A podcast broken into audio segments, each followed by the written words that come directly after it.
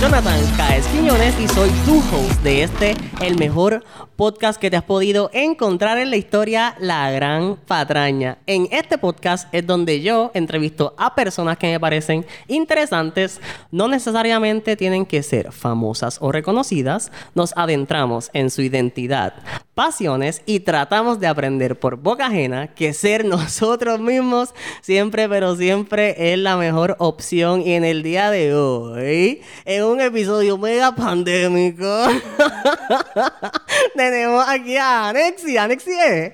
Sí, sí, gracias, Jonathan, ¡Eh! gracias. Dímelo, Anexi, que es la que hay. ¿Qué es la que hay?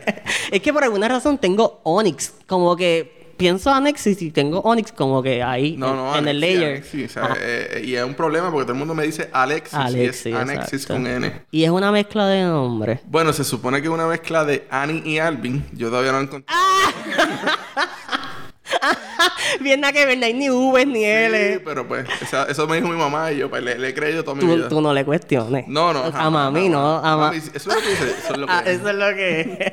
Súper, pues súper bueno que estés aquí conmigo, que hayas aceptado la entrevista de una. O sea, de aquí nos movimos sin pensarlo. Este, si estás involucrado en lo que es la industria creativa y todo este rollo que me encanta. So, vamos a ver, conocerte hoy aquí.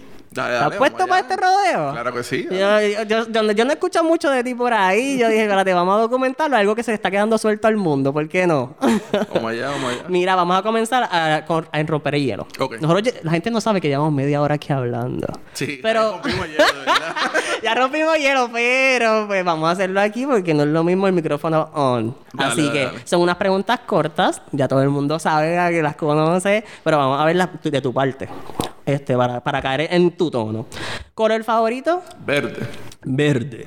Eh, ¿Una sola palabra que te describa? Perseverancia. Perseverancia. Dios mío, no lo estaba pensando. Yo estoy aquí que las balas. Estoy tirando Flow Matrix. Ok. Eh, ¿eres- ¿Eras popular en high school? Nada que ver. No. No. No, no aplica. No. Ni chistosito ni nada. No, yo creo que era ni el ni a los pares iba, así que No, no era terrible. Mira, brinqué una y es mejor ángulo para la foto. Desde arriba para los gorditos. De arriba. Mira, para que los cachetes se disimulen, güey. los barbilla nariz, Sí, barbilla tú nariz. sabes, desde arriba y nos vemos mejor los gorditos. Mira, de ángulo tú sabes, así que yo te creo. Apunten. Y por último, color de cepillo de dientes. Actual. Tan, tan. Mm, Creo que es naranja. ¿Sí? Sí. Naranja. Estamos, mira, ya rompimos el hielo, cuéntame. Estamos, estamos activos. Estamos, estamos activos. Entonces, vamos con la palabra del disimule, que yo te voy a confesar que yo ni la busqué antes de, pero vamos a encontrarla. Eh, como todo el mundo sabe, pues la palabra del disimule es como mi obra hacia el mundo. Y es enseñarle una palabra un poquito complicada a la gente y este dictarte el significado. Trata que no tenga mucha R por el frente. Ah, ¿Sí? déjame ver, déjame ver que, Dios mío, yo no me preparé para esto. Qué feo. Este, palabra para el disimule. No la tengo. No tengo palabra para ti. Te la digo eventualmente. ¿Te funciona? Fluimos. Sí, vamos a fluir porque ya rompimos el hielo. Vamos a seguir por ahí para abajo. Entrando en materia. Yo, en- yo estoy comenzando a hacer esta dinámica mental de decir, si tú fueras un post de Instagram, Ok. Con todo lo que tú envuelves, incluyendo tu personalidad, tus logros, tus proyectos, ¿qué tres hashtags yo no podría dejar pasar? ¿Qué te tendrían que estar allí? No, no, debo el hashtag naturaleza. Hashtag naturaleza. Eh, hashtag creativo. Ajá. Y hashtag camping. Hashtag camping, dímelo. Ok. So, ¿me puedes abundar un poquito en cada una? Porque no todo el mundo conoce. So, Sí, un bueno, poquito de contexto. Naturaleza por el hecho de que pues esa es mi oficina todos los días. Eh, yo soy fotógrafo y documentalista de naturaleza. Este, creativo porque pues como bien me dijiste de la descripción del podcast, pues yo me pongo varios sombreros, yo me creo Cuca Gómez, ¿me entiendes? Ajá, ajá. Yo mis estudios son en diseño gráfico, eh, jamás estudié fotografía, todo lo aprendí en la calle. Eh, Sí, ha, joseado por ahí y ha Desde movido. los según el ritmo. 16 años tengo una cámara en la mano. ¿Sí?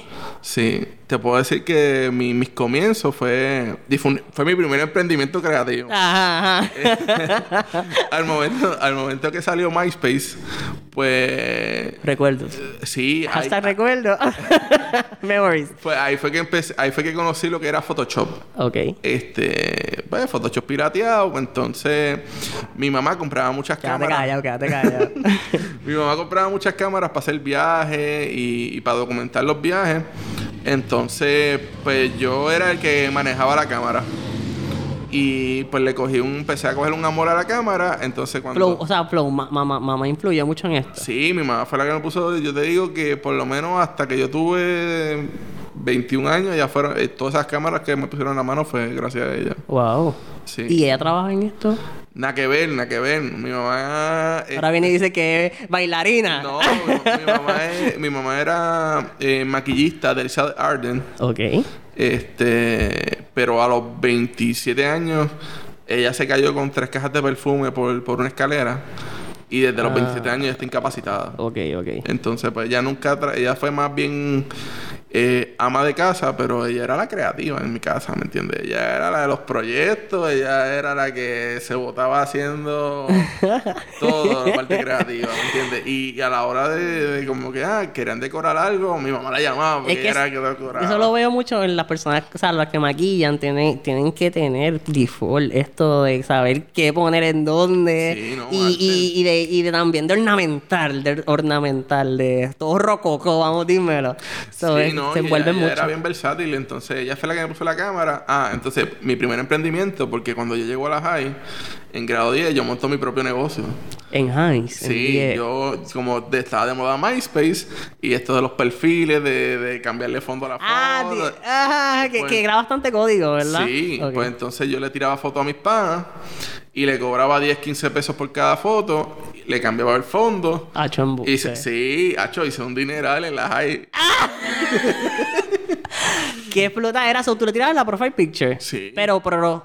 Sí, Y pero, ¿y le bueno, pero en lo que nosotros en ese momento, no para ella, porque si yo voy a pagar, yo pienso que es pro, so, sí.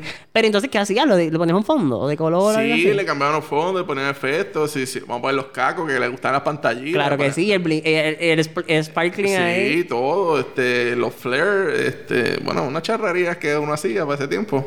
¿Y cuánto? oh, tiene un número ahí, ¿cuánto te ganaste más o menos? ¿Más de 100 pesos? Sí, bueno, yo te puedo decir que yo todas las semanas, fácil, fácil, yo me podía hacer entre 150 corriendo, el negocio corriendo solo. Y- 300 pesos. Entonces, Limba. cuando eso se empezó a caer, entró Facebook, empecé a pintar gorra. ¿Cómo que no? Porque no vamos a dejar ese ingreso, No. perderlo. Vamos, porque esa era la fiebre de los Converse. O sea, yo tenía Converse diferente toda la semana. Ajá. Este. Y los pintaban a veces. y Sí, todo no, cambiaban gavetes. mira, yo viajaba a Miami porque los Converse en Miami 20 costaban pesos. como 10, 15 pesos. Achi, traía una maleta llena y yo siempre andaba ready. Claro que sí.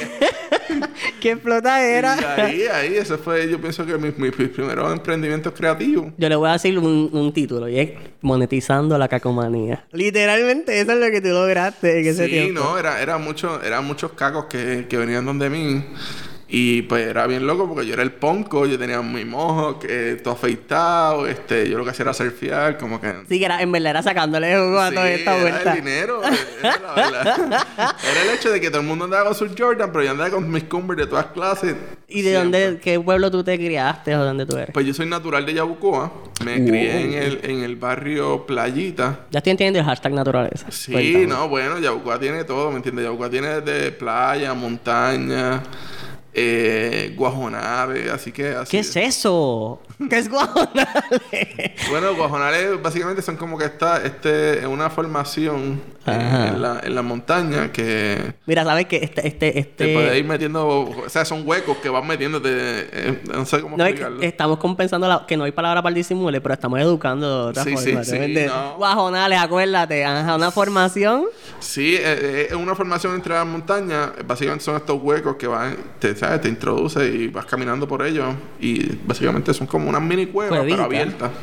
Exacto. O sea, pero abierta significa Que, que es como... No, no te cubre nada por encima. O sea, todos son en pared, la, en. Ah, nada ok, ok, ok. Es como si fuera, tuvieras por un callejón bien alto. Exacto. Súper altísimo, hecho de natural. Pero exacto, en montaña. Sí, sí, sí. Wow. Y, to- y, sa- y tú llegaste a explorar eso desde pequeño. Dos o tres veces, dos o tres veces me cogí Eso no es como súper peligroso. No, porque ¿Dónde está, ¿Dónde estaba te- velándote, abuela, titi? mi papá, mi papá le gustaba el monte y pues me llevaba con él. Qué cool. Yo, yo estoy hablando mierda de que eso es peligroso, pero yo soy de San Lorenzo. Y en verdad te estábamos hablando antes de que está al lado de Yabucoa.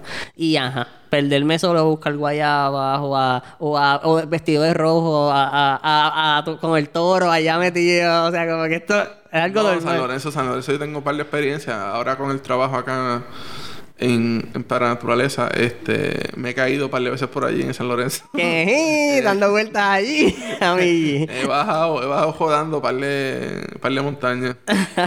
¿Y cómo te describías tú como... Ya me dijiste emprendedor.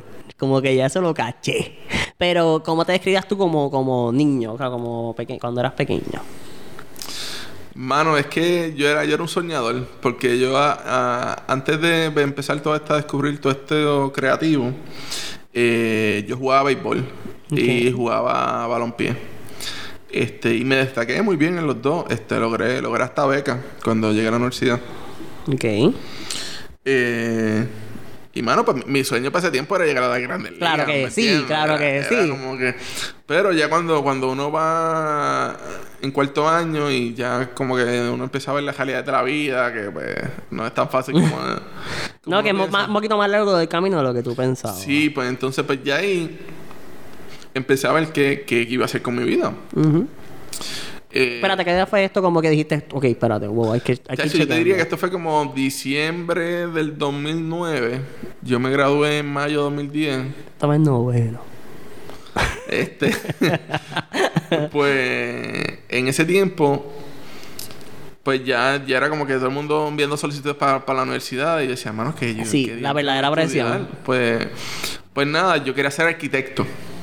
Y eh, yo dije, ah, yo voy a construir edificios grandes. Y, Yo y no te he dicho esto en el, en el, en el, en la conversación anterior, pero ajá, yo llegué a artista gráfico, pero yo quería ser arquitecto. Ok, pues vamos, vamos, vamos a llegar allá. Coño. Este.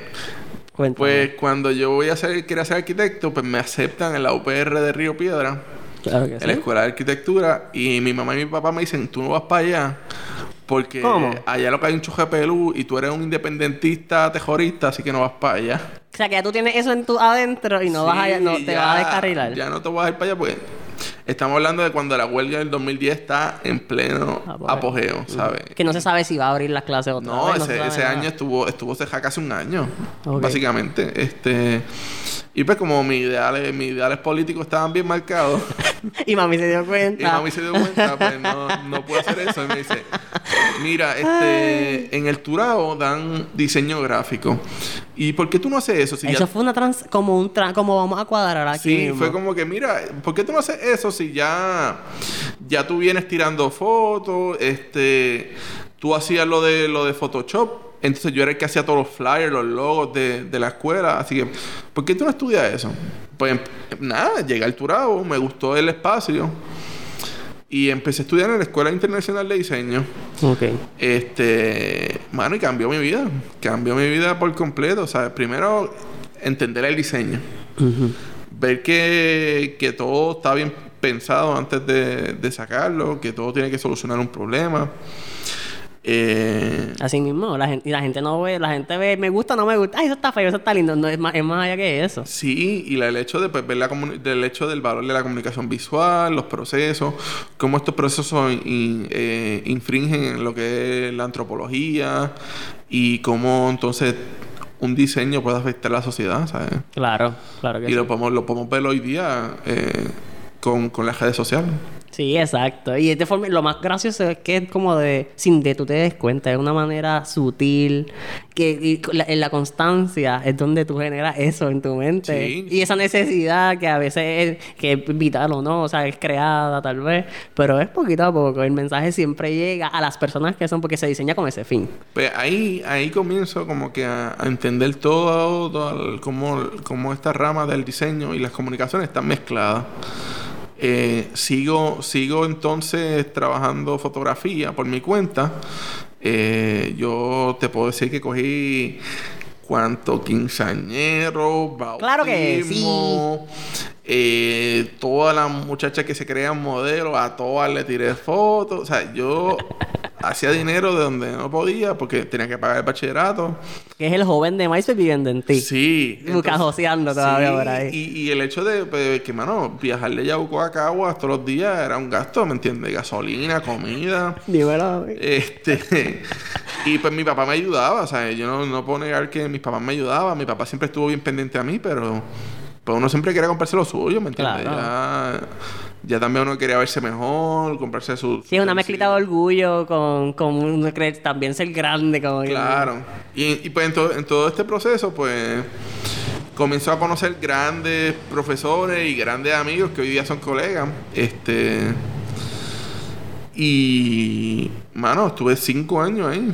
Eh, o sea, en- tuve mi, bachillerato en el 2015.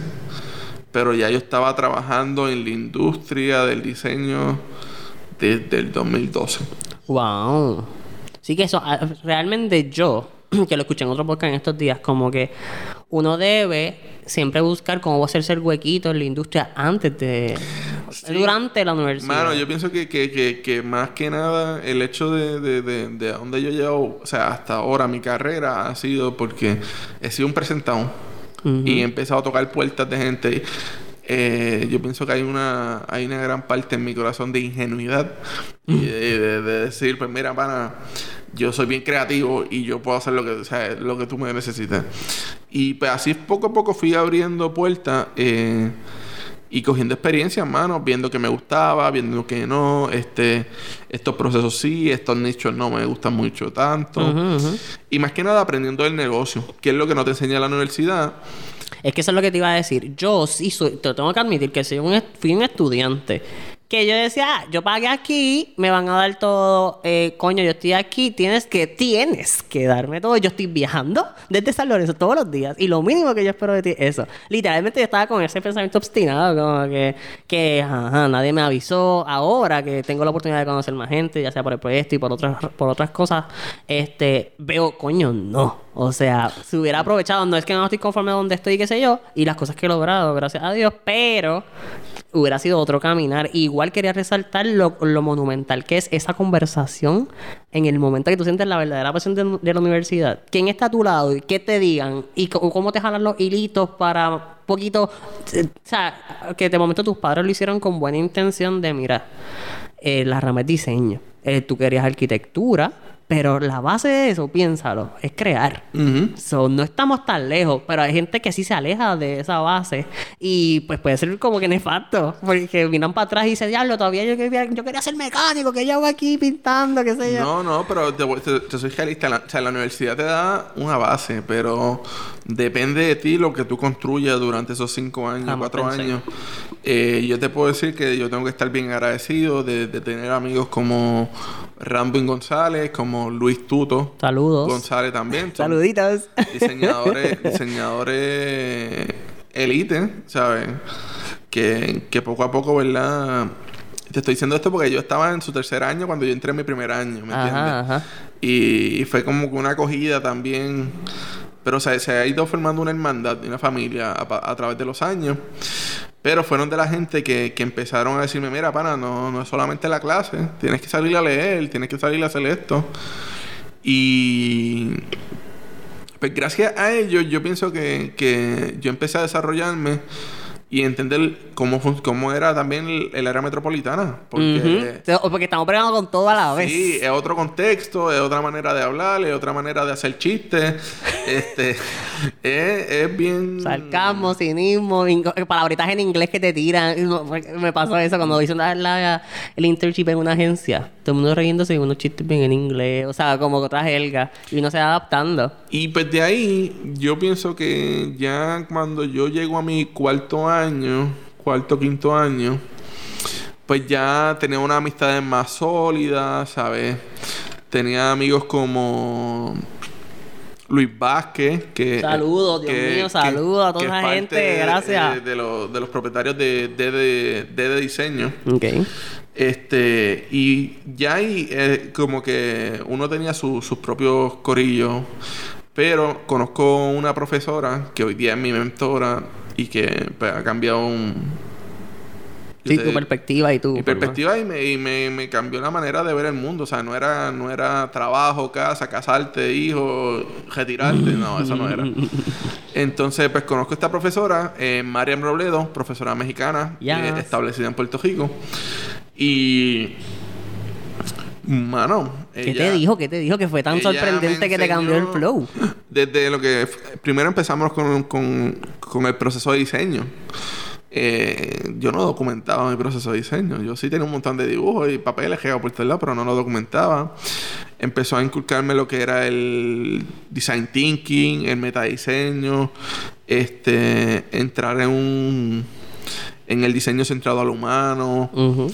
Este a ver más allá de las cosas, ¿me entiendes? No es solo la cajita estética que uno puede hacer, sino que, mano, eh, este, este producto tiene que tener una vida.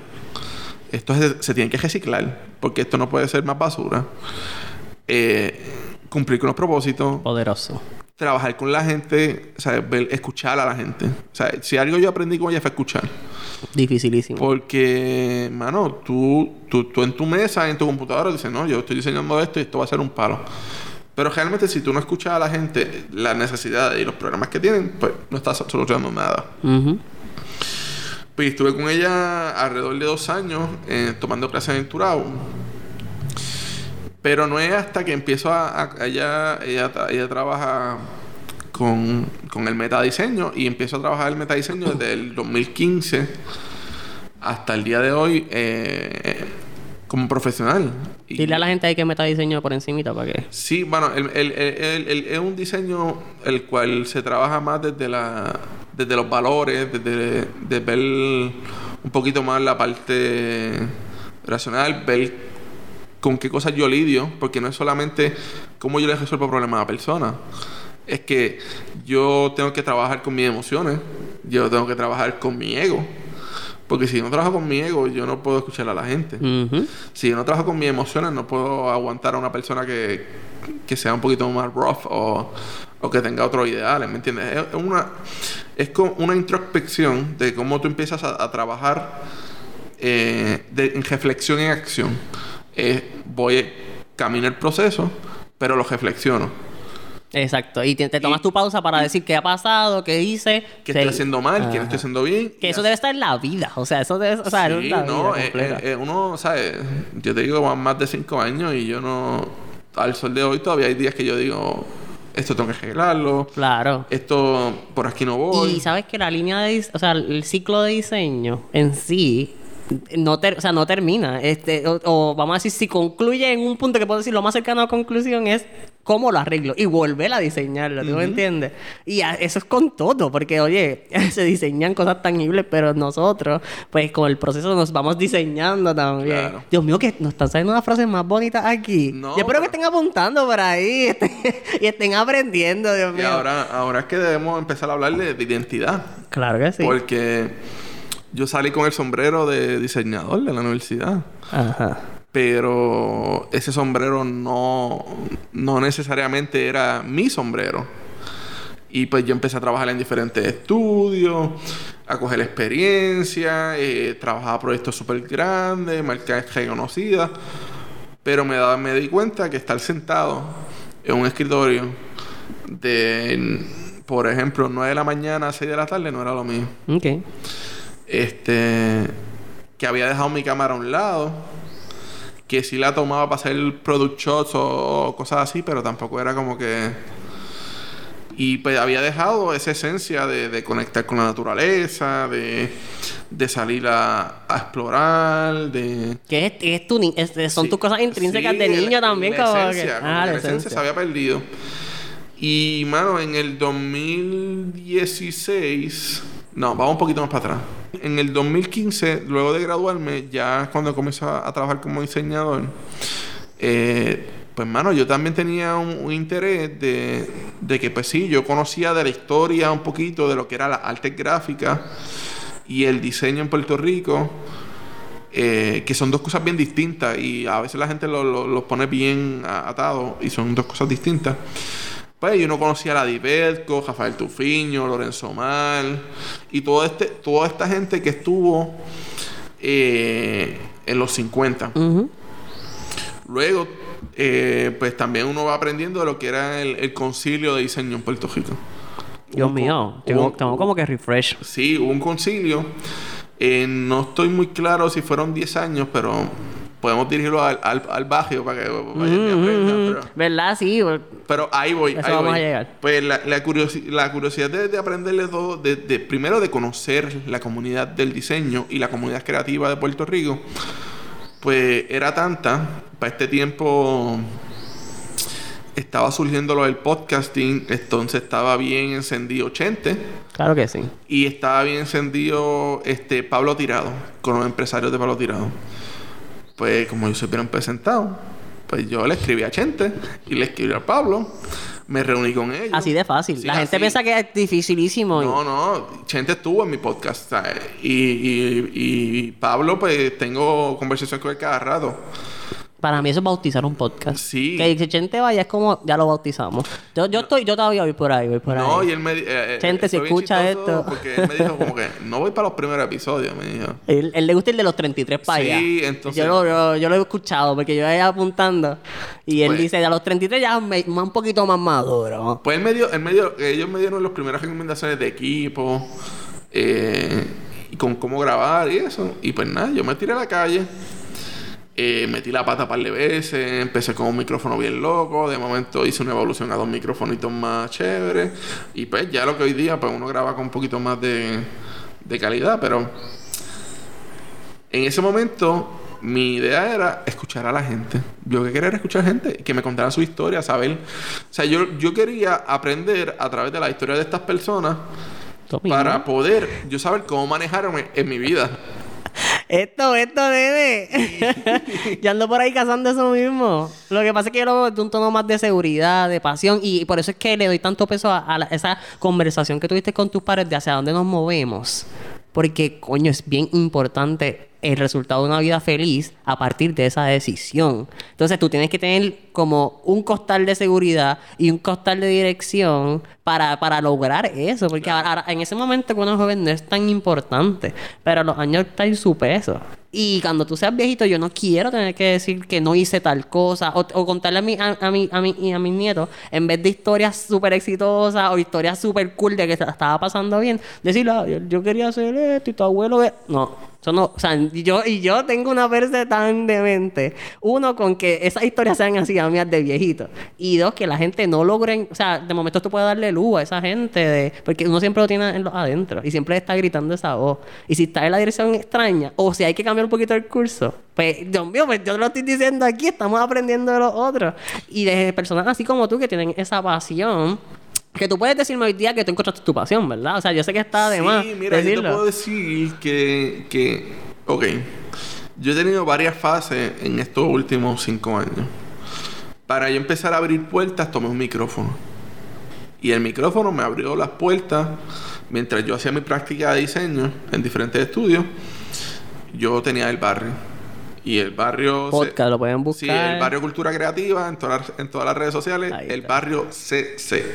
Ahí está. Sí, que es un chiste porque todo el mundo piensa que el barrio con cojones... ¡Ah! Mira, ya tú, ya tú lo que te interpretes. Sí, este... Pues el barrio Cultura Creativa surge de esa, de esa curiosidad mía, eh, recién graduado y, y, de todos estos colegas que también querían seguir aprendiendo, pues entonces pues yo fui el tipo que se, puse, tiró de pecho al de abajo y vamos a meterle este proyecto. Eh, y verdad, agradeciéndole a, todos los colegas que han ayudado, este Rambo me ayudó con la identidad, eh, Marian me ayudó con la conceptualización. O sea, es bello, ¿verdad? Cuando todo se esto, une. Esto, es una, esto ha sido todo una comunidad colaborativa que ha creado esta nueva cultura. Y sin contar los entrevistados, mano, porque yo te puedo decir que yo gracias a cada una de mis entrevistas yo abrí puertas en diferentes sitios, entré a lugares que quizás no ni imaginé, ¿sabes?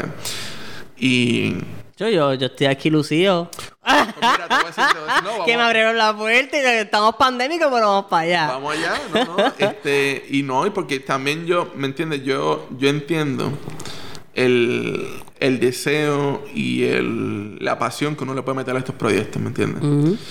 Y pues yo comencé con el barrio, ya te puedo decir que de 2015 a 2017 y medio, Ajá, por, por María, ¿verdad? Estuvo bastante constante el contenido. Eh, hay alrededor de unos 56 episodios disponibles ahora mismo. Y se está trabajando una temporada nueva con muchos ¿Cómo? con ¿Exclusivo? muchos cambios. Sí, esto es exclusivo. con muchos cambios que pues en algún momento pues Estén pendientes, síganlo en las redes y están ahí con las, todas las novedades y no se pierden nada. Pero te puedo contar que entre cada, tem- cada temporada yo dividía temporada por cada 10 episodios. Y cada temporada para mí me llevó a una fase distinta como profesional. Y algo bien peculiar era que yo hacía mi entrevista pensando en hacia dónde yo me estaba dirigiendo. Chanfles. Sí, Estratégico. Sí, no, ya. La primera temporada fue de la gente que con la que yo quería conocer para ver cómo yo me movía en el diseño gráfico. Y más allá de la curiosidad de aprender, porque o sea, ajá. yo no yo no traje yo Es traje que eso siempre va a estar base. Sí, O sea, yo traje gente que los primeros episodios son panas. Todos mis amigos que yo me hice al principio de la comunidad. Que el primero que me abrió la puerta fue Alberto Rigao, que le agradezco un montón. Grabamos la entrevista tres veces. cállate. Porque el- cosas. primeras dos yo estaba tan gago de que no sabe cómo hablar y él ahí bien ahí, pues, expresándose y yo como Él, él gesticulando Sí, también. bueno, un profesional ya establecido, ¿me entiendes? Y yo este chamaquito ahí como que queriendo hacer algo. Yo dije, Eh, oye, espérate, yo dije gesticulando y es articulando. Estoy al garete. Yo creo que esa debe ser la palabra del disimule. Vamos a no me la dejes pasar, chico. a ver qué gesticulamos hoy. Gesticulamos hoy. What the fuck? los, los gestículos. pues, hermano, y, y- Tú dijiste, Jonathan va a seguir con la, la suya. Claro que sí. Mira, ya vamos a aprovechar esto, que encontré la palabra para el disimule. Te la puedo regalar y si te queda en lo que queda de conversación, puedes usarla. Que es bon... No sé ni cómo se dice. Bonomía. bonomía. Bonomía. Es con, H, es con H entre medio de la N y la O. Bonomía. Bomia. Dice, cualidad de una persona que es muy buena, pero algo ingenua. Ok. ¡Chanfle! Pues yo era bien bohomia. Eh, ah. ¿Verdad que me, me comenzaste diciendo eso de que Sí. parte de una ingenuidad? Sí, sí. Pues mira, esta temporada, estas temporadas empiezan a coger.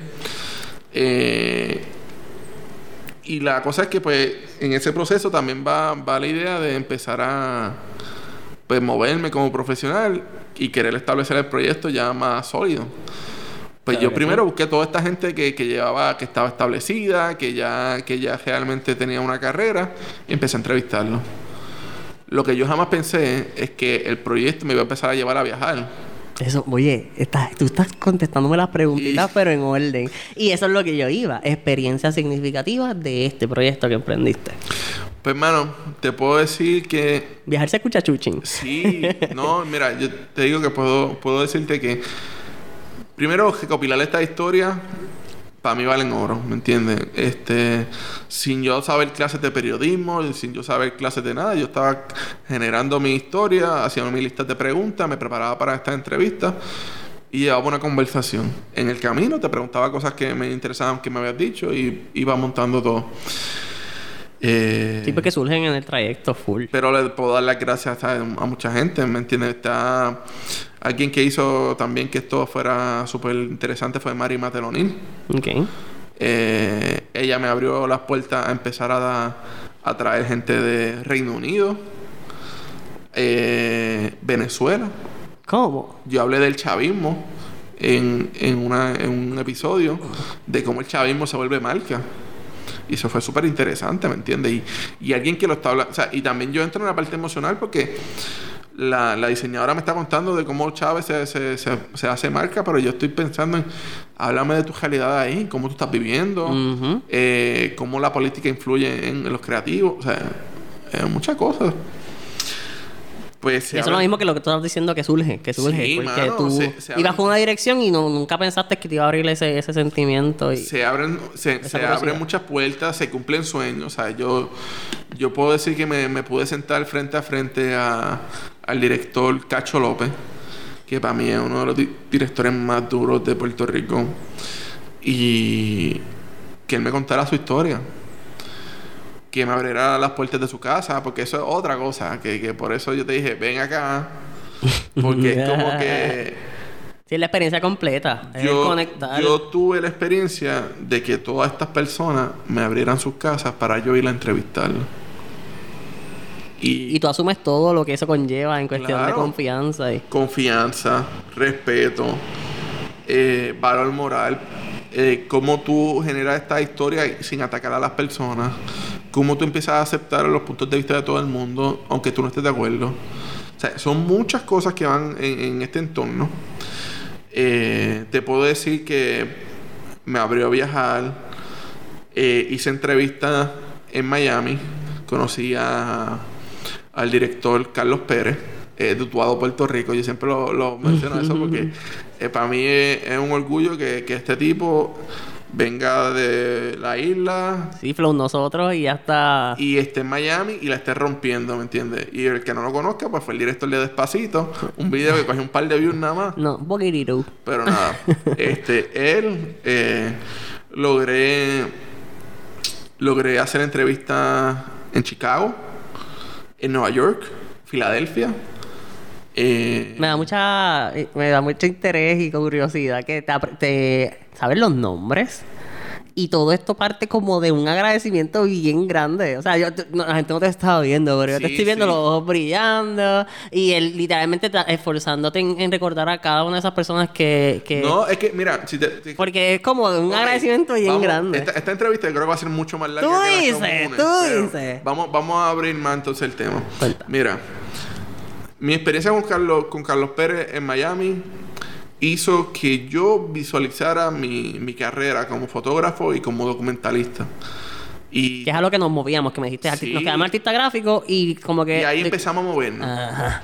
Entonces, el barrio fue la excusa para yo comenzar a hacer todo La esto. excusa. Y yo empecé con un micrófono. Pero ya el micrófono, ya yo lo tenía mangado. Quería pasar a la cámara de nuevo. Y empecé a hacer mis documentales, empezar a hacer mis fotos. Pero no era, yo no quería trabajar con modelos. Yo, o sea, yo quería hacer mi trabajo de experiencia, de naturaleza. Esa fue la línea que tomaste, ¿verdad? Sí, entonces...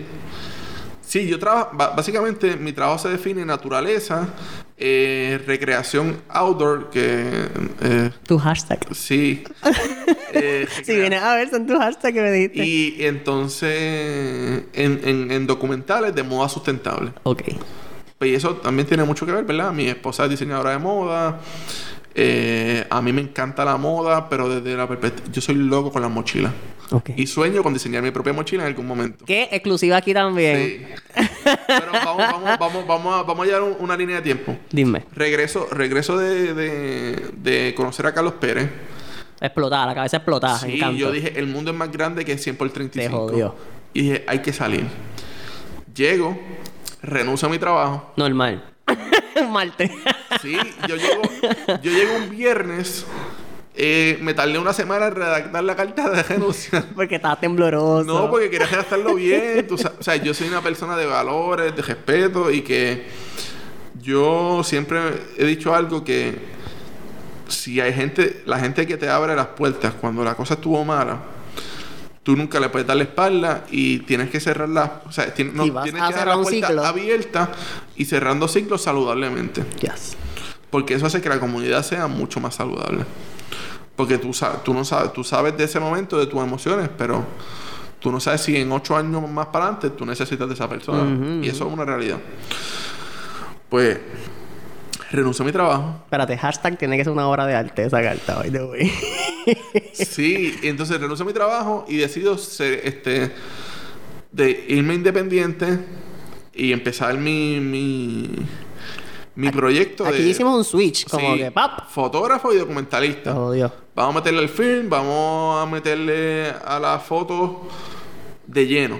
Porque ya no era estos product shots, ya no, no, vamos otra vez a retomar la esencia. Bello. Y eso, le- ahí sigo agradeciendo a la gente porque son, fueron parte de ese proceso.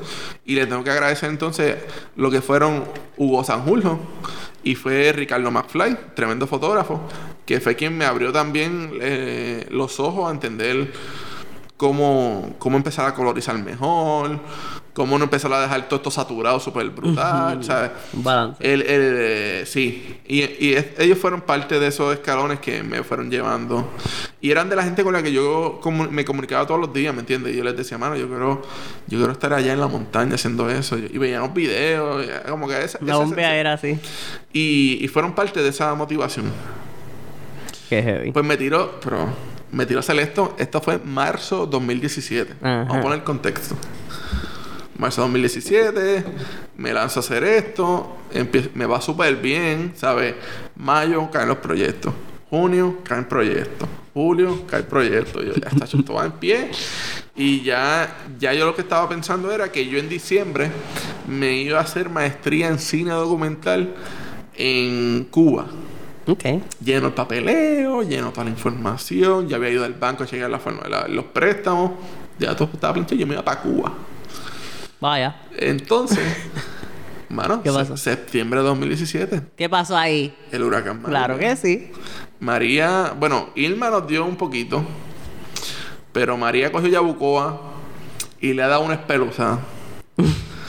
que Sí, es verdad, esa fue mi. o sea, esa es la área mía. fue un Quemado, todo quemado. Eso fue un reset de la computadora, ¿me entiendes? Fue. Para mí fue un respiro. Porque yo pienso que, que- que ya uno iba bien consumido de toda la sociedad, de la problemática de, de los trabajos, de que a veces uno tiene que hacer un montón de trabajo que no le gusta por, por el hecho de que pues, hay que comer. Hay que facturar los actos. Eh, No, y te- también lo veo desde el punto de la naturaleza, como que como quedó. Si tú eres amante de la naturaleza y eso es lo tuyo. Sí, no, fue un dolor, o sea, fue un dolor ver toda, ver toda esa costa destruida.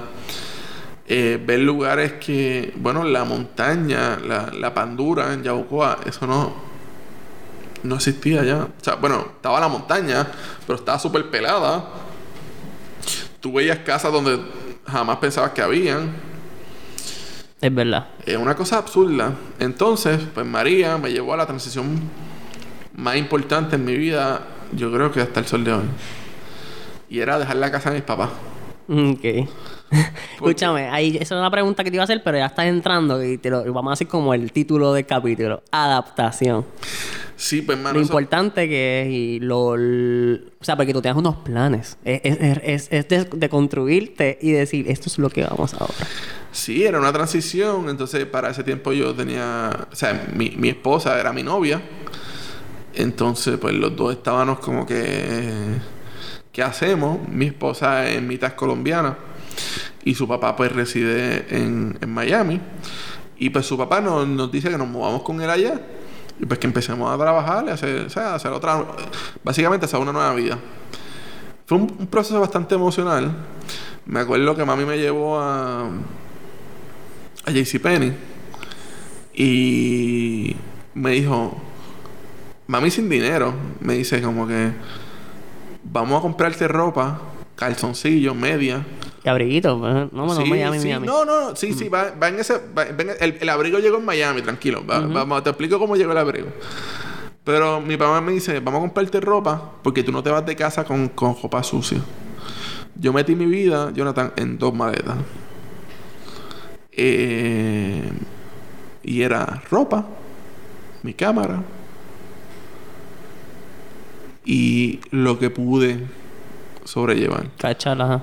Yo me voy un 15 de, de noviembre de 2017 y ese día yo me voy con 400 pesos en la cartera.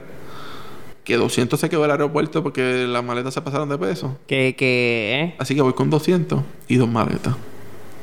Y sin saber qué va a pasar. Eso es lo que yo eso es lo que yo hago cuando, cuando alguien me dice quédate en casa y eso es lo que yo llevo, dos, dos bultotes y la TH.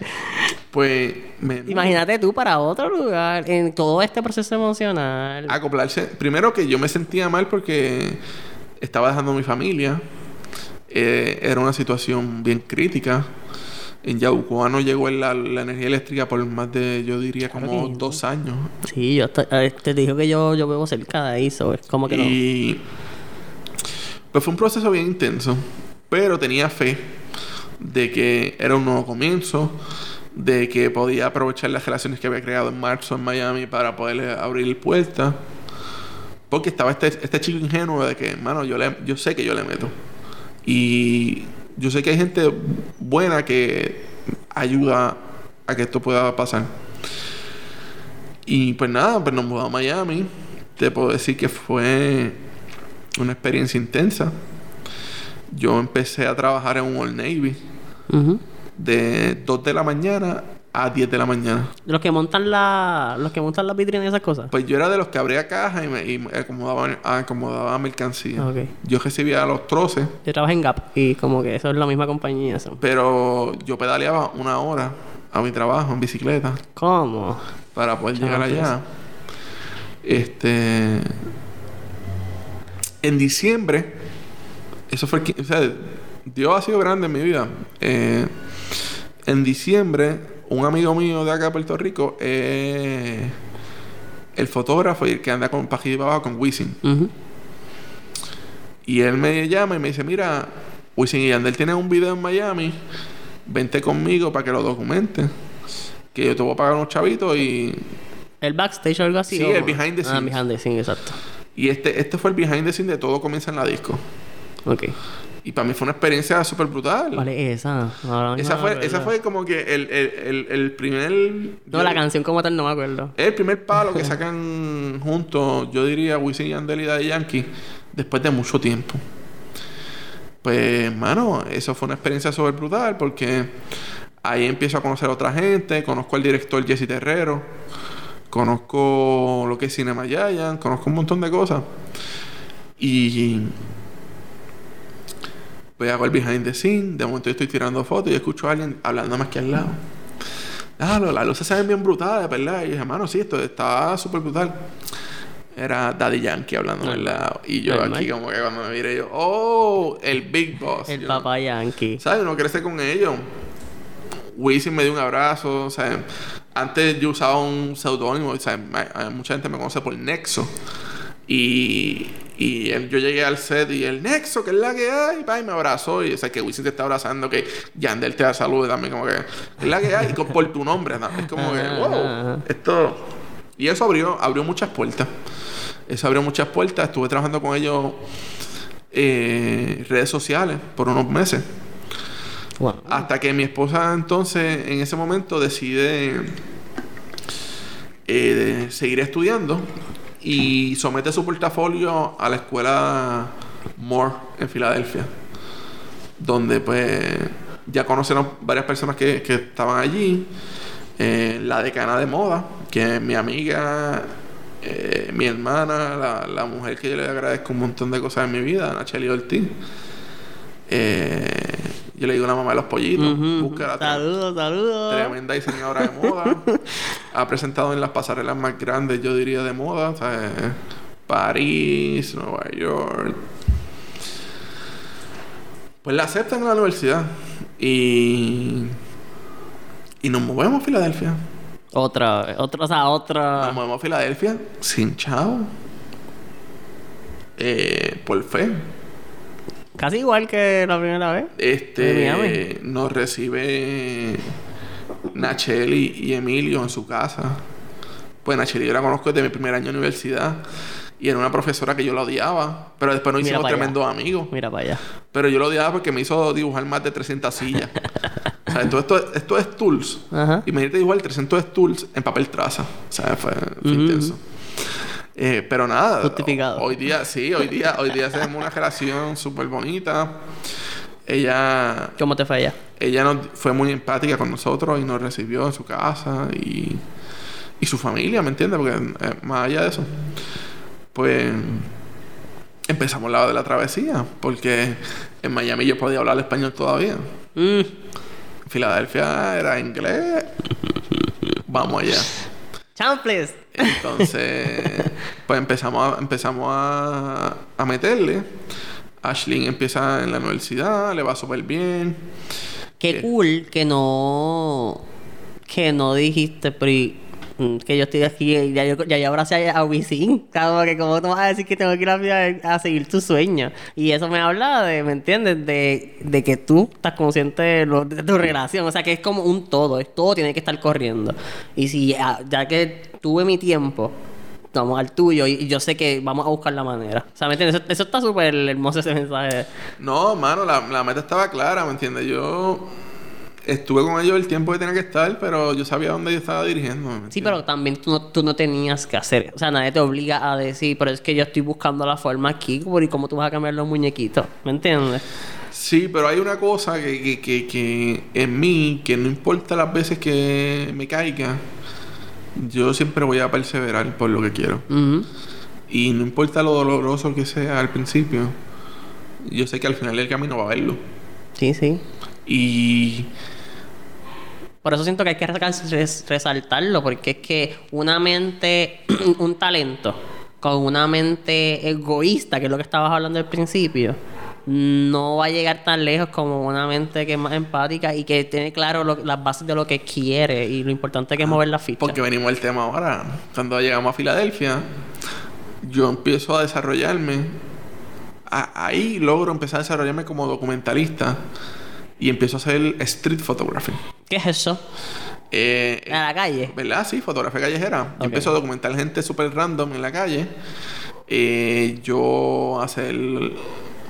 Como... Esto es súper interesante porque es como tú enmarcas a una persona que tú no conoces en la calle mientras ella no sabe ni que tú la estás retratando. Pero haces ver que la foto se ve que la persona estaba posando. A propósito. A propósito. ajá. Y ahí empiezo a- a Suena a que tiras como 700 fotos para coger una. Pues te puedo decir que yo salía todos los días de 7 de la mañana a 4 de la tarde. Regresaba con mil fotos, 1200 fotos. eh, y cogía.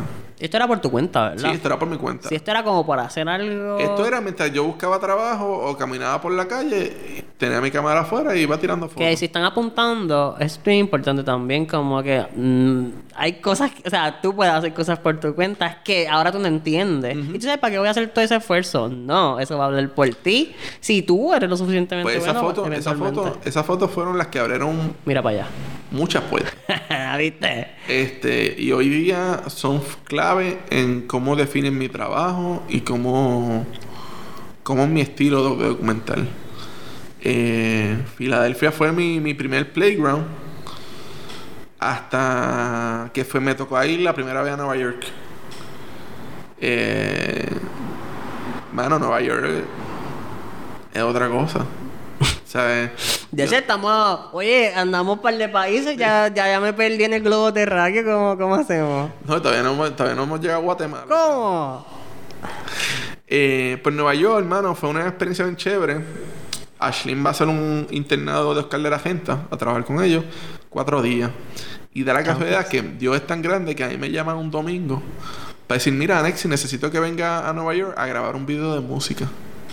Ah, cuadrado. Y yo cuadrado, yo dije, pues, yo le dije a, a mi esposa, pues mira, tú llegas el domingo, yo me voy viernes, hago el video, y ya el domingo tú llegues, yo me incorporo contigo. Entonces el, el artista que me contrató me dice, pues mira, pues te quedas en casa. Y sí, súper cool, mano. Este pues voy mi primera vez a Nueva York a grabar un video de música. Yo nunca había pisado Nueva York. Normal. Qué forma de pisar Mano, Nueva y para mí fue. Wow, una experiencia innata. Este. Hago el video. Conecto con mi esposa Domingo. Y domingo empiezo entonces a, a comenzar mi, mi. Esa semana yo aproveché y grabé dos entrevistas del barrio. Ok. Sí, porque tú estabas corriendo. Sí, el barrio seguía corriendo. Ok.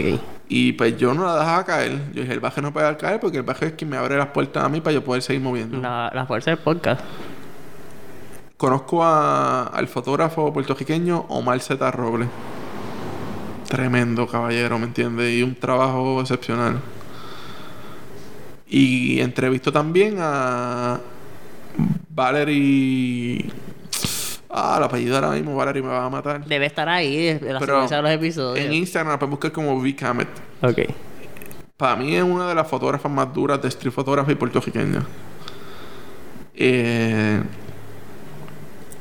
mano, y, y pues las conocí, me moví con ella un rato en Nueva York. La- la- la- el internado súper bien. Sí, fue, fue súper interesante cómo todo iba corriendo. Entonces ya eso fue el lunes, martes. Pero me quedan tres días todavía. ¿Qué hacemos? Ajá. Y dije, pues vamos a hacer fotos, ¿no? Claro que Vamos sí. para calle. Nueva York, ¿qué pasó? Y mano, te puedo decir que terminé con bolsitas de agua en los pies. Porque le, te emocionaste el tema. Porque caminaba, o sea, eh, yo me tiré la longa de Times Square a la Estatua de la Libertad a pie. Y viré a pie. Yo no, yo no estoy consciente de cuánto es Estamos hablando no de casi, yo te diría. Pero suena como que no está cerquita. No, como 7 millas, 8 millas. Ah, no es más, no es más. ¿Y ya tú vienes entrenando de Miami? De la bici. De la ya, bici. de la bici ya venía ready. Entonces, Actitud física, dime. y, y caminar y con ¿Qué frío. encontraste? Porque está, la temperatura estaba fácil en 30 grados, 25 grados. Y. Mano, tengo yo. De ese día, tengo una de las mejores fotos que yo considero en mi portafolio. Chanfles. Y es una foto de un judío que está parado en, en la acera ya para cruzar. Él va a cruzar la mano derecha. Y él se detiene a esperar que yo tome la foto. Él me mira fijamente a mis ojos. Porque cuando yo hago street photography yo no subo mi cámara a los ¿Y la ojos. gente no se molesta? Eh, por, por eso hay técnica. Ok, ok. yo no subo mi cámara a los ojos. Ok. Yo tengo mi cámara normalmente acá abajo. Y voy tirando. Miro, tiro. Pero no estoy... O sea, tú tienes que también simular que no está... Sí, ok, wow, ok.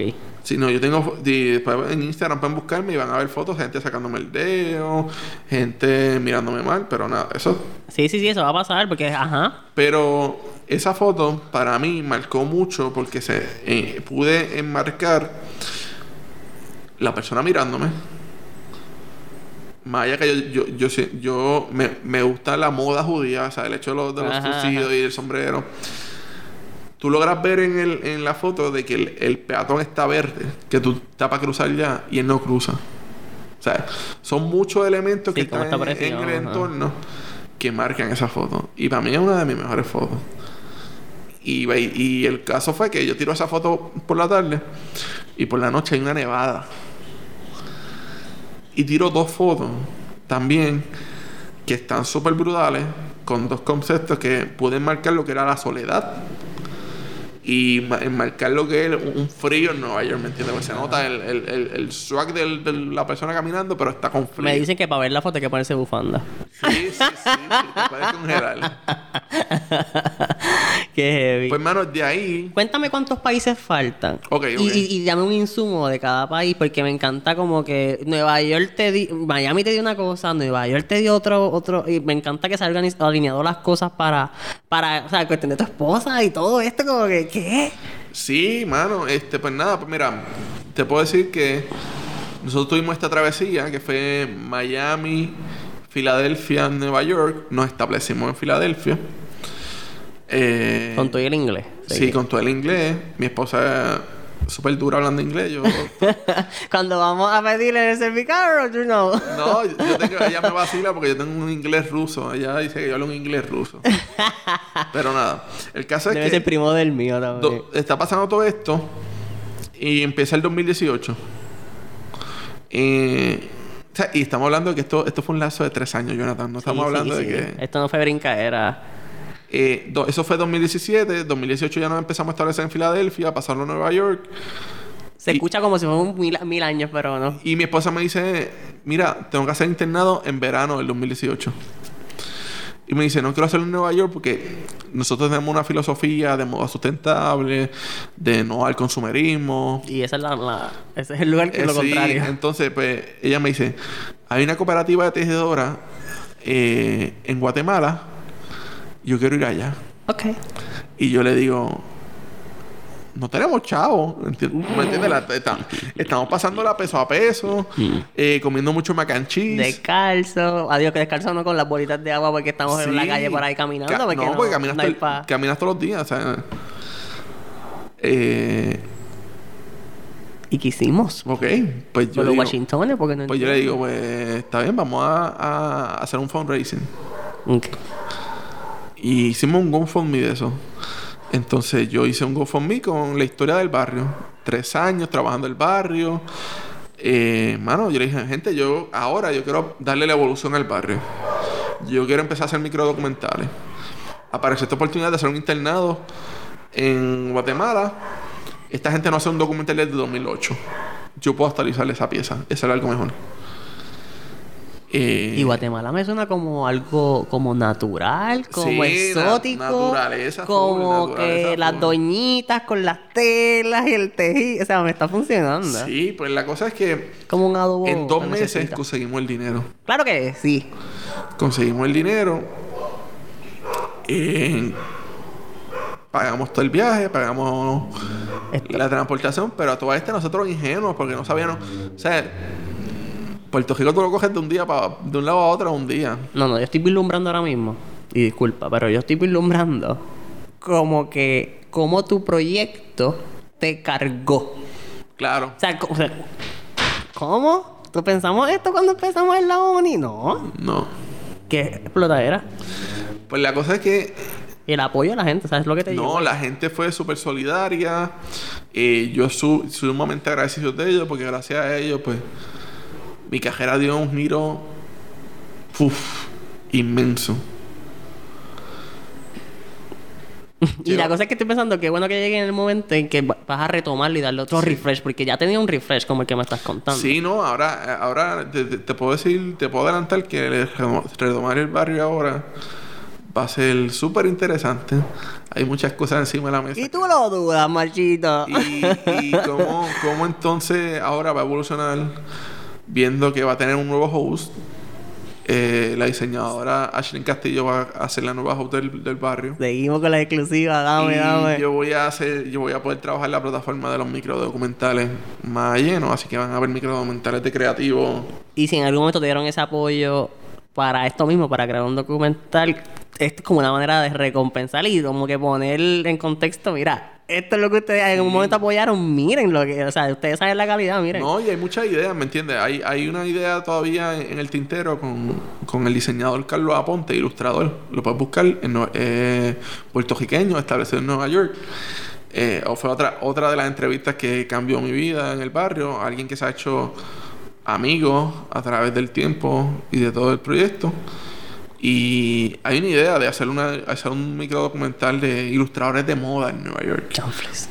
O sea, que hay muchas que cosas en el tintero. Es cuestión de, de ver cómo se organizan y conseguir los fondos para que se den. Mira, vamos acá, ven acá. Vamos a coger todo esto que me has dicho. Pero va- vamos, vamos a llegar a Guatemala. Pues dale, llégame, llégame, ok, ok. Primero. Que te quiero hacer una pregunta sí, importante. después, pues, ok. Ya tenemos, planchamos lo del documental. Vamos para Guatemala. Naturaleza, la viejita. Empieza. No, no, yo te quiero contar la travesía primero. Ajá, ajá. Salimos de Filadelfia a las 6 de la mañana. Llegamos a Atlanta en dos horas. De Atlanta, cogemos un vuelo hacia Guatemala. Son 6 horas. Y estuvimos como Que tres- yo voy de aquí a, a Florida No, y yo estoy cheque- malito. chequéate, malísimo. Nos paramos como 3 horas en La Atlanta. encerradera del avión. Su- ve sumando 6 de la mañana. Y ya a esa, a esa hora nos levantamos como a las 4 para poder llegar al Claro. aeropuerto. Llegamos a Guatemala después de 6 horas. Para montarnos a un bus de 8 horas. Ok, ok. Nosotros llegamos por lo iluso que era, ¿no? Por no saber. Y por ahorrarnos todo el dinero que podía, ¿no?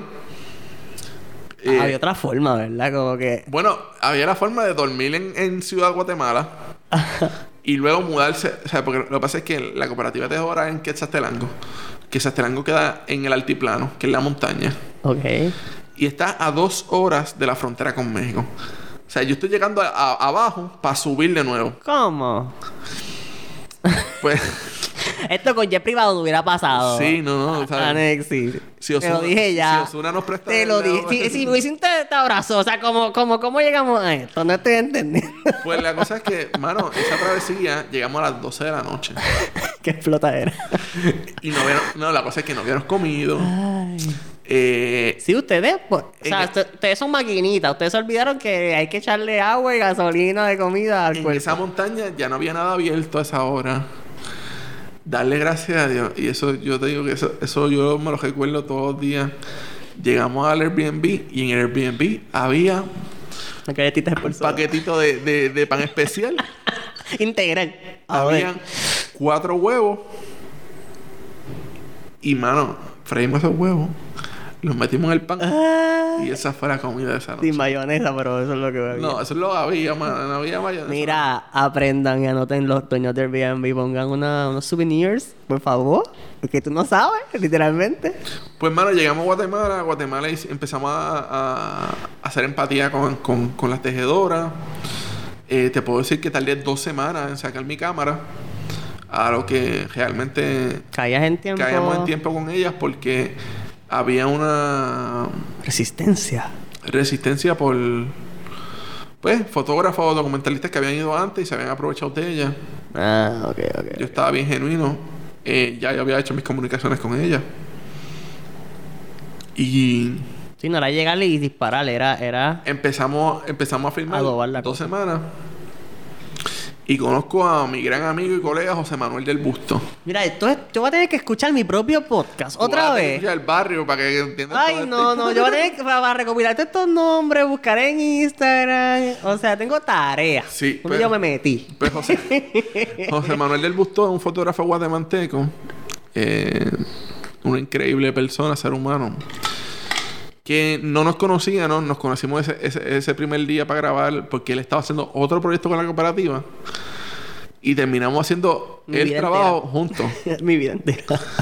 Entonces, pues, mano, estuvimos dos semanas grabando por todo Guatemala. Salíamos a las 2 de la mañana de- del Airbnb sin hora de llegada. Acampábamos. Fue una, fue una cosa que ahí yo dije, ahí yo conecté con el fotógrafo naturaleza de nuevo y dije, esto es lo, esto es lo que yo quiero hacer. Mm, No, y esto no es chuleo. Esto no es No, chuleo. no, esto. Esto es o sea, sudar gente se moquito. quiere- O sea, yo estoy... Oye, te voy a decir algo. Tú pusiste hashtag camping. Yo no, yo no, yo no estoy dispuesto ni ir a culebra. A, a meter eh, pegajosidad, donde me baño, sal marina en estos rizos, como que no sé, no sé. No te vayas lejos. Bañarte es lo de menos. En Guatemala hay Mm. pumas, Ay, no. hay gatos de monte, hay serpientes venenosas. Ok, ok, ok, ok. ¿Sabes? El caso es. No es que me va a picar una changa. No, no, no. a Pues mira, hacemos este documental. Hicimos un bonding brutal.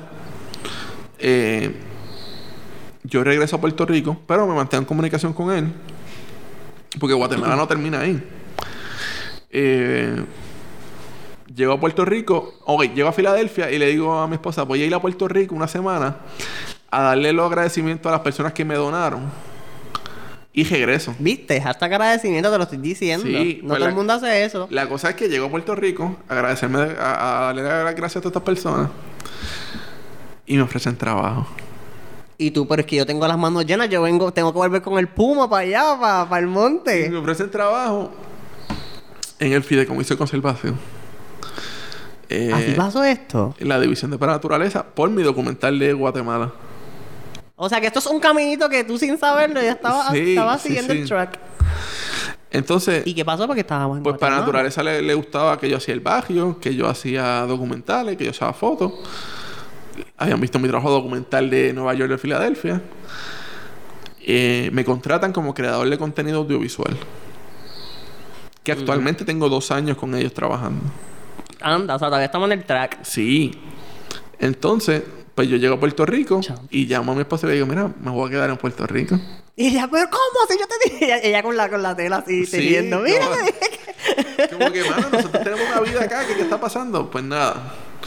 No, ahí nada más no, Filadelfia. Hay algo ahí corriendo. No sé si estás pagando lo que sea que Sí, estuvieras eh, pagando. no, eso siguió, eso siguió pagándose. Porque tú viniste aquí un momentito. Entonces, ¿cómo- tú viniste aquí a agradecer. ¿Cómo- ¿Cuándo es que tú...? Eso sí, no, eso sí, eso se pagó porque, o sea, eso se ha pagado hasta este año 2020 porque Se quedó ahí. ella se quedó estudiando, yo me quedé acá, entonces pues logramos un acuerdo eh, y pues nos logramos balancear. Porque al final del día, si hay algo que yo le agradezco a ella también, es que ella me apoyó siempre en lo que yo quería. Y ella me dijo, mano, si esa es tu oportunidad para que tú trabajes como fotógrafo de naturaleza, documentalista de naturaleza, tírate. Es una simbiosis, porque tú tampoco le dijiste, ¿qué? Guatemala, mira, vamos para allí, para al lado de Nueva York, debe haber algo que no sea tan. Pues la cosa es que nos vamos, no, me regreso, empiezo a trabajar con, con para naturaleza. Eh, y eh, mano, empiezo a educarme científicamente, empezar a conocer de un montón de cosas, tanto botánica, eh, ecología, aves, entre otras cosas. Pues llevo ya dos años trabajando con Para Naturaleza, que sido una experiencia súper brutal. Ya. Un montón de contenido. O sea que si yo sigo en Instagram ahora mismo, para naturaleza todo corrido, lo que yo veo son fotos tuyas. Claro, sí. Bello. Así que ya saben qué hacer action items ahí con ustedes. Y la cosa es que entonces pues, empiezo a trabajar con eso, pero no, nunca dejé Guatemala. Y en enero 2020, que fue antes de pandemia, yo regreso a Guatemala a hacer un proyecto de turismo. Ok. Eran 12 días. De esos 12 días eran como 7 acampando. Mm, lo que me gusta a mí. Sí, ya yo estaba ready cámara, ¿sabes? Y como tú andas, es que, ¿sabes qué? Es que, yo- es que vamos a volver a esto. Yo no puedo concebir. A veces yo quiero ir a la playa y chulear. Y tirarme unas fotos en la playa profesionales. Pero ¿y ¿cómo tú cargas el equipo? O sea, el equipo, Linko, o sea, yo no puedo hablar con... Acuéstame, dame, dame tres gadgets, dame tres- equipo, caseta, eh, fuego y comida. Ay, no.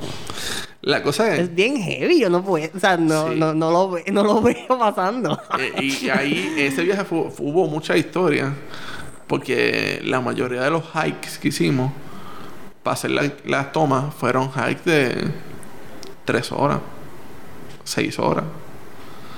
Yo estuve seis horas subiendo un volcán. Es que esto era para que tú tuvieras abdominales. Ahora, ¿qué pasa? ¿Qué, qué es la que Pues, hay? La gente se engaña, la gente se cree que, Porque que- que el gordito no sube. Tú me pones a mí a hacer puchos contigo y yo te que hago tres. Pero el y tú gordito- haces 12, 220. El, el golito sube, el golito sube.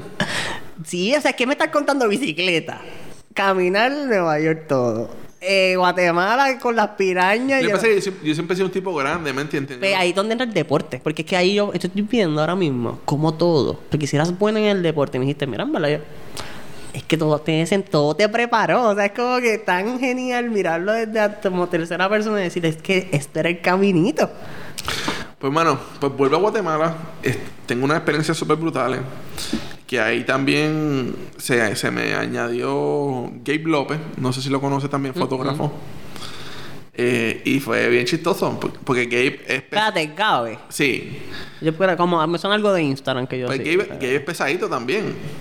Entonces nos tocó ir a- al volcán Chicabal, que ya no es volcán, es una laguna que se formó eh, con ceniza. Ajá.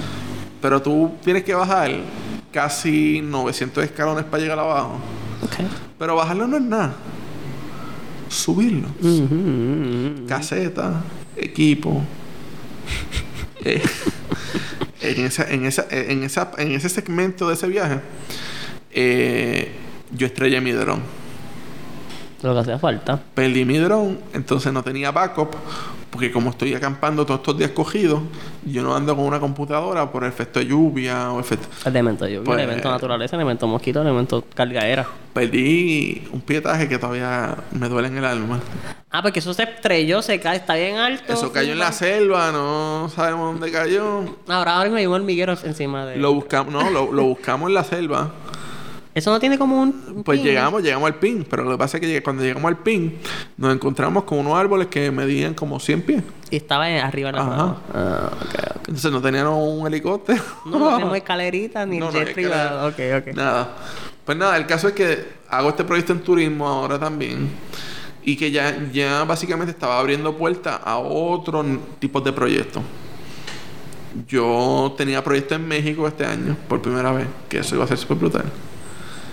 Y volví a Guatemala de nuevo. O sea, por segunda vez al año. Pues estaba generando proyectos allá.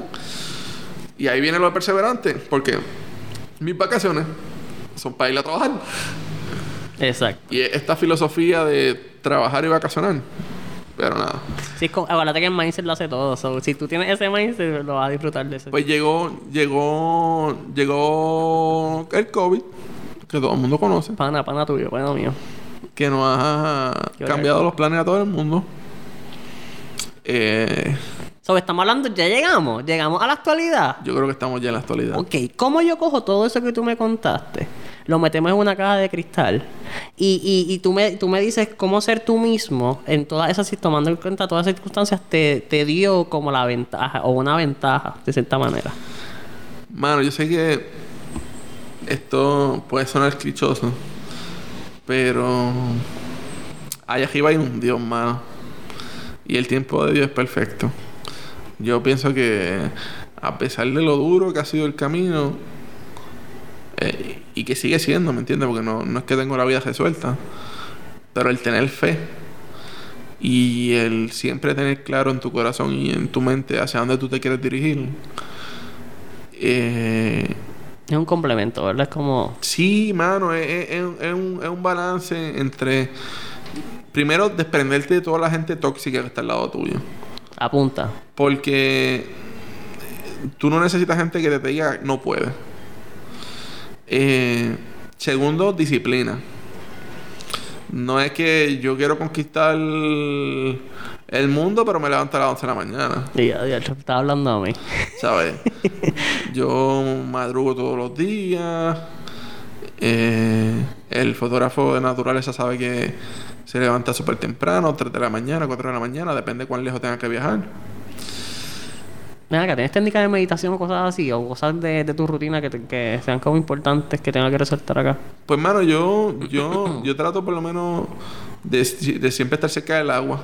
El, agua. el agua y yo me ayuda a centrar. eh, sí, yo voy a la iglesia. eh, yo soy cristiano. Y nada, Sí, es, todo se complementa. es cuestión de un balance entre Dios y la naturaleza. Yo también te diría, y soy yo, que esto como la primera vez que te veo en persona, pero yo tú lo ves todo de forma... tú- o sea, tienes un overall de low key, o sea, porque tú lo que tú lo que tienes es una curi- tú tienes una curiosidad incesante, que no se no se sacia. Y y eso mezclado con agradecimiento, yo creo que son de los mejores mantras que todo el mundo te, te, te, te, te recomienda. O sea, el ser curioso y escuchar con curiosidad y no para contestar. Eh, y eso af- eh, afrontando tus pasiones como que no, yo es que yo quiero, yo como que quiero, ya yo sé dónde voy, yo no, yo determino que no me las sé todas y tengo que accionar hacia, hacia, hacia moverme hacia eso desde un tono low key, a- a- este, reconociendo como que, que alguien sabe más que yo y que, y que yo pueda, y- pero seguro de lo que pueda aportar. So, es como y agradecimiento en esa fórmula también, es como que la que estoy viendo acá. No, también, también parte el, el no tener miedo a arriesgarse, mano. Porque a veces decimos, ah, no tengo chavos o no tengo el equipo. Pero, mano, es arriesgarse. Hay veces que hay que dar un tarjetazo mal dado y, y pues pagar las consecuencias, pero tienes el aguanta. equipo para poder moverte. Yo pienso que más que nada el- lo que me ha movido es querer hacer lo que me apasiona sin importar qué o quién diga algo. Eh, eso le falta un puñeta y tú disculpas. sí, no. Es hacer lo que yo quiero sin importar que tú digas, puñeta. Y pues el hecho también del sello que las personas te ponen en algún momento, ¿me entiendes? Como que la gente te pone un sombrero, ahora eres diseñador, eres diseñador. Pues no, mano, soy fotógrafo ahora mismo y soy documentalista y le meto, ¿me entiendes? Y, y le meto porque lo hago con amor, lo hago con empatía, porque conecto con la gente y porque los temas que estoy trabajando son temas con los cuales yo me identifico. Porque una es un estilo de vida, mano. No sé, o sea, la gente se piensa que ah, la profesión, esto. No, no. Esto es un estilo de vida, ¿me entiendes? Porque no todo el mundo aguanta el empuje de levantarse a las 3 de la mañana, 4 de la mañana, para ir a ver un pajarito, ¿me entiendes? Y yo lo hago porque me encantan las aves. Ya lo que súper descripción genial. Sí, y te lo digo porque a veces, me, a veces me dicen, ah, pero es que tú lo que haces es ir a, Pichón, el pichón viendo de, pajaritos por ahí. Y yo, bueno, para ti son pajaritos, pero para mí son aves bien importantes porque son parte de un ecosistema que nos ayuda a sobrevivir. Y, y by the way, que otra cosa que la gente debe parar ya de dividir nosotros como seres humanos y la naturaleza. La naturaleza, nosotros somos parte de ella, no ella parte de nosotros. Y si no la cuidamos y somos unos puercos, No, si tenemos el beneficio de- Pues. de, ser intelectuales, racionales, a diferencia pues, tal vez de ellos, que son más o sea, que siguen su instinto totalmente, como Sí. que tenemos la responsabilidad, como que, que no te, que no te hace sentido, si es que esa es la diferencia, eres racional, puñeta, demuestra. No, mano, es ¿entiendes? que no- no- nuestra cultura ha sido una cultura que le han educado en el consumerismo y es algo que no, que no, que hoy día se dan, las personas se deben darle cuenta de que ni ser puerco tirando basura, ni ser un consumerista de tener la- los tenis más nuevos cada dos semanas, nada de eso nos ayuda, porque eso no nos ayuda a una, estabilidad económica. Ujú. Eh, y de qué vale que tú tengas 15 pares de zapatos en tu closet si solamente te puedes poner uno. Entonces, matemática creo que es Eh, es como, como también entonces la gente empieza a ver otras cosas, ¿me entiendes? Porque es bien indignante que tú sales eh, a, a hacer un road trip en esta isla, pero pasa por Plaza de la América todos los días y lo ves lleno. Pero no hay chavo en el país, el país está en crisis. Sí, sí, eso, eso es siempre argumento. Entonces, pero- también otra, otra cosa es que no- a nosotros los jóvenes nos ha tocado pagar todas las deudas de todo el mundo. Entonces, hemos pagado los mejores de hasta W. Muñoz Marín, ¿me entiendes? Como que vienen arrastrando tantas cosas que no, no, no hace sentido.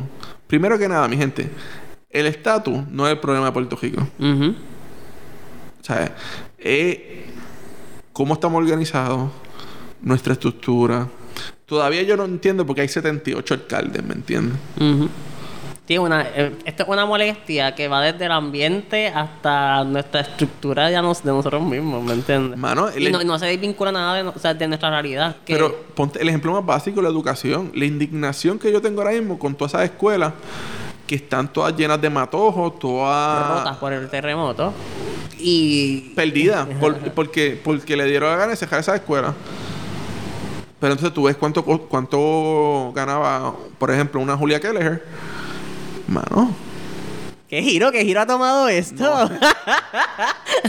pero no, es que todo tiene que ver con eso, con el ecosistema. O sea, es, es por el nuestro, que es súper más complejo. Porque nosotros tenemos que aprender a vivir en un ecosistema, no un Yes. ecosistema. De- la frase la tengo, la tengo, espérate. Mira, háblame de algo que, ya que como es la primera vez que como que escuchamos bastante de Anexis. Básicamente te he contado mi vida. Este eh. es bello, o sea, yo siento que como que tengo el, el de oro aquí. Este, y tiene de todo, o sea, siento que tengo todos los sentimientos envueltos. Hasta ahora la, de- la última descarga que hiciste, me encanta. Mira, este, una cosa que como que no todo el mundo sepa, que es como que, ay, yo veo a Anexis por ahí, él es súper cool, pero yo nunca nunca sabía que, como, algo que te guste o algo que, qué sé yo, puede ser una maña tuya, algo que no, no sé. Algo que sea que, ah, ponte a pensar. ¿Existe algo? ¿O tú eres así totalmente transparente y todo el mundo sabe ya la que es? No, mano, yo, o sea, yo tengo una, yo tengo una pasión por el, por el surfing Que no, que no todavía quizás no, no tengo el tiempo para poder desarrollarla a nivel desarrollarla bien, pero mi- mi- en algún momento me gustaría poder empezar a desarrollarme como fotógrafo acuático. Es algo que, que, que siempre lo tengo en el tintero. Eh, y mano, pues tener mi- mi- mis bultos de cámara. yo quiero, yo quiero, sí, realmente quiero hacer mi propia marca de bultos de cámara. Viendo las necesidades y quizás ahí puedo implementar un poquito las herramientas de diseño. Pero por eso quisiera hacerlo tú como que, ay, esto no me funciona porque este bolsillo siempre se me cae. Espérate, no, vamos a diseñar. Sí, sería, sería diseñar from- desde cero mis propios bultos, viéndolo a base de las necesidades que yo necesito en la naturaleza. Exacto. Porque muchas veces yo tengo que comprar bultos, pero no necesariamente cumplen con todas las necesidades. Sí, son impermeables y esto, Sí. pero me falta. O sea, pero tengo- si me voy flow impermeable, me tengo que ceder en estos tipos de Sí, cosas. ¿no? Y también verlo, verlo como un ciclo, ¿me entiendes? Ver que sea un producto e- ecoamigable, que sea sustentable, que sea un producto de larga duración, que, que yo solamente te, te venda una... O sea, y quizás esto... Que aquí venimos al capitalismo. Eh, no es venderte... Yo no te quiero vender 100 bultos, dos al año, ¿me entiendes? Yo te quiero vender un buen bulto. Por life. Sí, si se te rompe, vente, yo te lo arreglo por un leve costo, tanto. Pero tú mantienes ese producto usándolo y le da vida y lo puedes pasar de generación en generación. Que es una cosa que nos toca a nosotros, como, como esta generación de ahora que se está levantando, que logramos sacar a un gobernador en, en- en el, en el año pasado. Mano, es ponernos los pantalones en nuestro sitio, saber lo que está mal y empezar a accionar. Porque el problema es que con la boca es un mamey. Pero vamos a caminar el proceso. Yo te puedo hablar de volcanes, te puedo hablar De de gatos, de- de, montes, te puedo hablar de puma. Pero para yo poder tener esa experiencia, las caminé, las sufrí. Y expongo mi mente, mi cuerpo y mi corazón ante todo esto. Ujú. Tú me has dado tantas frases buenas. Yo no puedo ni. Mira, háblame de la crítica. En el, campo del diseño, esto es como el día a día, porque me gusta, no me gusta, puede mejorar esto. ¿Cómo tú tomas eso? ¿Cómo Anexis toma eso? Y lo Mano, la, la comunidad del diseño ha tenido unos avances Buenas y malas. buenas y malas, entre comillas, pero yo pienso que debemos, debemos pensar más en organizarnos, en, en poder darnos un valor a nuestro trabajo más estable, en poder eh, valorizar al ser humano que está detrás de, esa computadora o detrás de ese lápiz. Más que nada, eh, mano, pensar en plan de retiro, plan médico, en esos beneficios que nos ayudan y más allá también establecer unos horarios saludables. Porque cuando tú eres freelance, mano, no hay horario. y Tú trabajas, o sea, por lo menos yo cuando estaba de freelance, me levantaba a las 6 de la mañana, contestaba emails, ya a las 7 estaba haciendo propuestas y ya a las 9 empezaba a diseñar. Pero estaba desde las 9 de la mañana hasta las 9 de la noche ahí pegado. Todo esto son las críticas al campo, ¿verdad? Como tal. Sí, ma- no, y, no, y no es crítica, mano. Es como que eh, la, la idea es que nos organicemos un poquito más. Que podamos crear estos organizaciones que nos ayuden a, a crear una estabilidad o una unión. En tono personal, literalmente, como una crítica a ti como persona. Mano, ¿Cómo pues, tú las manejas? que el- ¿Te las tomas bien, las tomas mal? ¿Te reconoce que debes mejorar? algo? No, fíjate, a pesar de, a, a- a- a través del tiempo uno, uno va aprendiendo que toda crítica es buena. Ya sea, ya sea al principio tú la tomes medio incómoda, pero si tú te tomas tu tiempo para reflexionar, para internalizarla y ver, porque hay críticas que, que no hacen sentido, a veces hay críticas que, que la gente te las hace porque no te quieren ver bien, Disney. que eso es otro problema, a veces uno eh, las apariencias engañan, ¿me entiendes? Gente que aparenta que está bien y no están bien, pero pienso que, que a través de los años uno va aprendiendo que cada crítica es buena porque tú vas aprendiendo cómo tú como persona la asimilas y cómo también trabajas contigo mismo. Porque el trabajo contigo mismo no es un trabajo de un día, es un trabajo de todos los días, todos los días, a toda hora. Yes. Y enfatizo que la salud emocional es bien importante. O sea, tener una, tener una relación espiritual es importante, pero tener una salud emocional es sumamente importante también. ¿Y cómo tú logras ese balance? Eh, caminándolo. Sí. Caminándolo, Hands on. creyendo y sin importar lo que dice la gente, creer en ti, mano. Bello. Mira, entonces resaltamos que somos que no somos perfectos. Ok. ¿Qué cosa tiene Anexis que dice, Dios mío, he bregado con esto, Jonathan? Te lo voy a confesar. Pero yo tengo esto que yo he bregado, yo he bregado y no puedo arreglar de mí en cuestión de, que eso, malas mañas, de, qué sé yo, cosas que hace que dice, Dios mío, tengo que, que ponerme para lo mío. Mano, ceder a veces. Ey, ya, ya, chique, terrible. Ceder es como que si a veces yo no veo el propósito mayor, Es como más justificado para ti, ¿verdad? Se escucha sí, como... es como que si yo no veo el propósito mayor, ceder a mi visión es un poquito difícil. Pero poco a poco uno va cediendo, ¿verdad? Uno entiende que, que el mundo no gira a- en torno a ti. Pero en cuanto a lo creativo, a veces es bien difícil porque a veces tú estás, o sea, yo no sé si, si tú eres igual, pero Confías en lo que estás pensando. Yo, mano, yo, es que yo, yo, reci- o sea, yo escucho tanto contenido semanal que ya yo voy viendo las cosas más allá.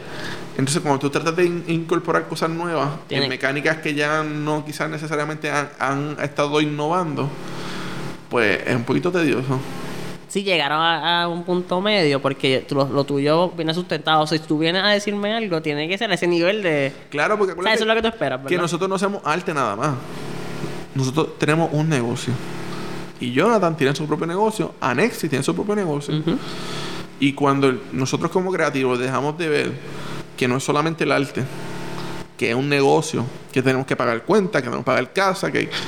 Mano, cuando tú estructuras todo eso y haces un balance y te das cuenta de que a veces en el negocio se gana o se pierde, pero hay que hacer las cosas porque pues va, va entendiendo cómo Tienes que ceder. Sí, no, no, cómo ceder y cómo encontrar tus clientes ideales.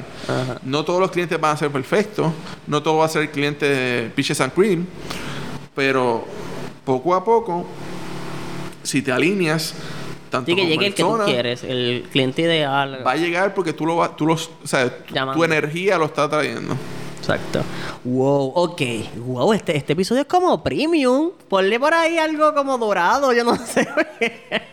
Mira, vamos a súper, súper, súper compilar todo. Y vamos a pensar que la vida de Anexis hasta el momento es un cuento. ¿Cuál sería la moraleja, Flow María Chusema, hasta este momento? Como que cerramos el cuento ahora. ¿Cuál es la moraleja? La moraleja es que Que heavy hay un montón. Mano, es que mucho- son muchos procesos. O sea, yo traté de contarte Ay, mi- vida en ¿Cuánto? Hora, hora y media, vamos. Champles. Este. Primero hay que perseverar en la vida. Por lo que tú quieras. Eh, el dinero no puede ser un factor a hacer lo que tú quieres. Limitar, o sea, Sí, limitante. No puede ser una limitación. Tienes que tener disciplina. Y hay un dicho que el que madruga, Dios lo ayuda. que ese todavía estoy trabajando, lo pero, Pero son muy fielmente creyentes de eso. Y más que nada, más que nada, mano, que seas tú. Sé tú, pero entiende desde el día uno que tú no llegas a los sitios por tu talento. O sea, el talento importa. No quiero menospreciar el talento. Todos tenemos un talento. Pero cultivar relaciones, eso sí es una hazaña, ¿me entiendes? Que tú sepas cultivar relaciones, que tú sepas eh, cómo conectar con las personas. Eso te va a hacer más grande como persona y como profesional que tu mismo talento. Sí, amplificar el espectro de, de- de lo que te Sí, habla. hermano, es que es, es algo vital, hermano. Es, es como que a veces podemos encontrarnos con, con el creativo más duro de la vida, pero no se sabe comunicar o, no, o tiene problemas de cómo conectar con otras personas. Uy, sí, que heavy. Y, mano, conectar con personas, nunca tener miedo a arriesgarte, vivir en Estados Unidos sin un trabajo estable, por fe, trabajando duro, Pero se puede.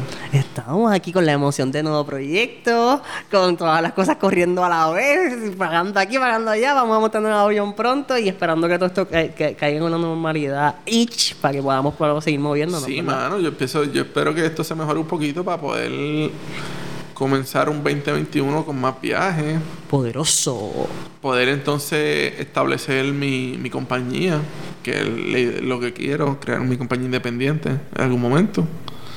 Gracias al vecinito que paró la máquina. Y- Un besito para él, un abrazo. No, aquí, tú sabes, en el, en el El- barrio, el- en el- el barrio ¡Ah! Unimos todo en el barrio patrañero, wow. Pero tú sabes, siempre hay patrañas que molestan. ya mismo cuadramos con él. Mira, pues nada, con esta emoción de- del proyecto nuevo y de entender cómo es, es parte de este trayecto gigante.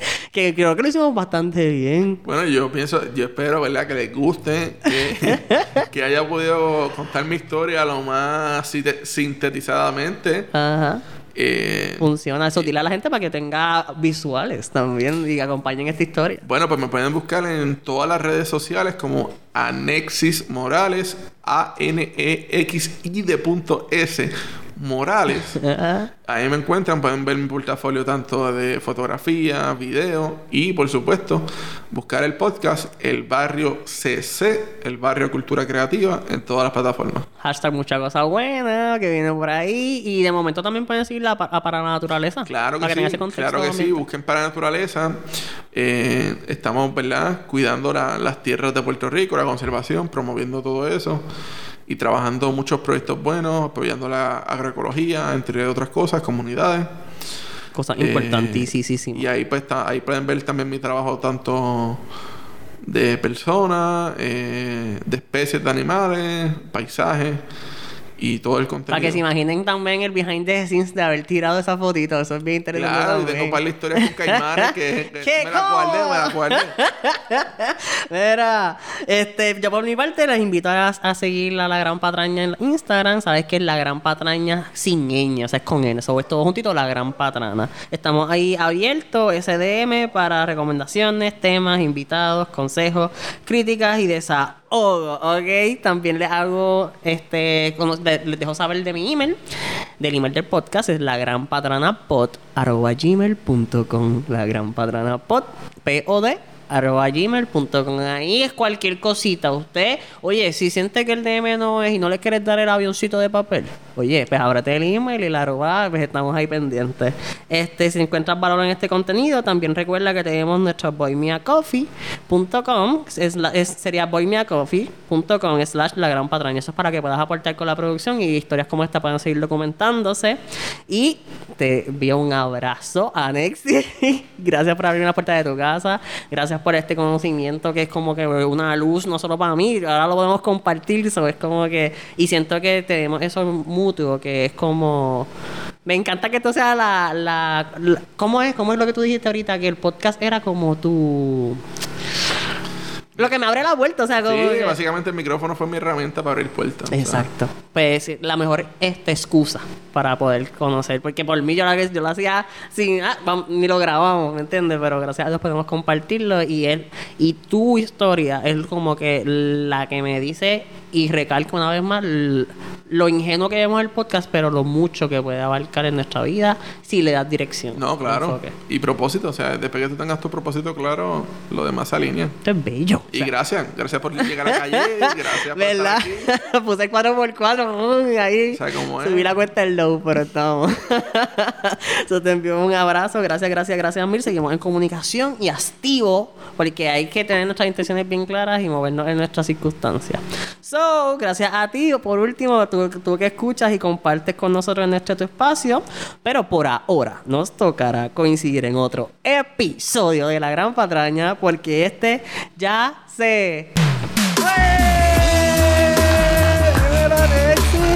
Partimos, partimos.